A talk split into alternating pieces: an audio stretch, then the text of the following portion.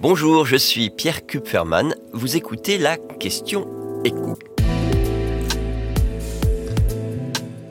La bataille contre l'inflation a-t-elle été gagnée? Plus 3,4%, c'est le niveau de l'inflation sur un an au mois de novembre, selon la première estimation de l'INSEE. Ça veut dire clairement que le léger rebond de la hausse des prix qu'on avait vécu à la fin de l'été, il est derrière nous. On était revenu, je vous le rappelle, en août et en septembre autour des 5%. Mais heureusement, depuis le début de l'automne, la, tendance est inversée et là, la baisse, elle est très nette. Alors comment on l'explique? Bah, Par le recul très sensible de la hausse des prix du côté de l'énergie. Vous vous souvenez sans doute euh, de l'envolée euh, des tarifs du carburant en août puis en septembre, on en a beaucoup parlé. Ces dernières semaines, on est revenu au prix de juillet. Et donc, toutes énergies confondues, électricité, gaz et carburant, la hausse des prix sur un an est en net recul. Alors vous allez me dire que du côté des produits alimentaires, quand on fait ses courses, on n'a pas le sentiment que l'inflation recule. C'est normal, parce que ce recul, il est à peine perceptible.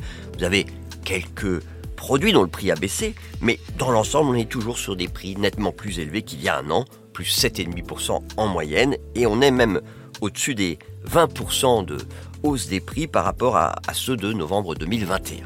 En revanche, cette inflation, elle pèse moins qu'on aurait pu l'imaginer sur la consommation des Français. L'INSEE note même que au troisième trimestre, cet été donc, la consommation est légèrement repartie à la hausse. Mais il y a un autre moteur de l'économie française qui lui est très clairement en panne, c'est la construction. Et ça, c'est indirectement lié à l'inflation.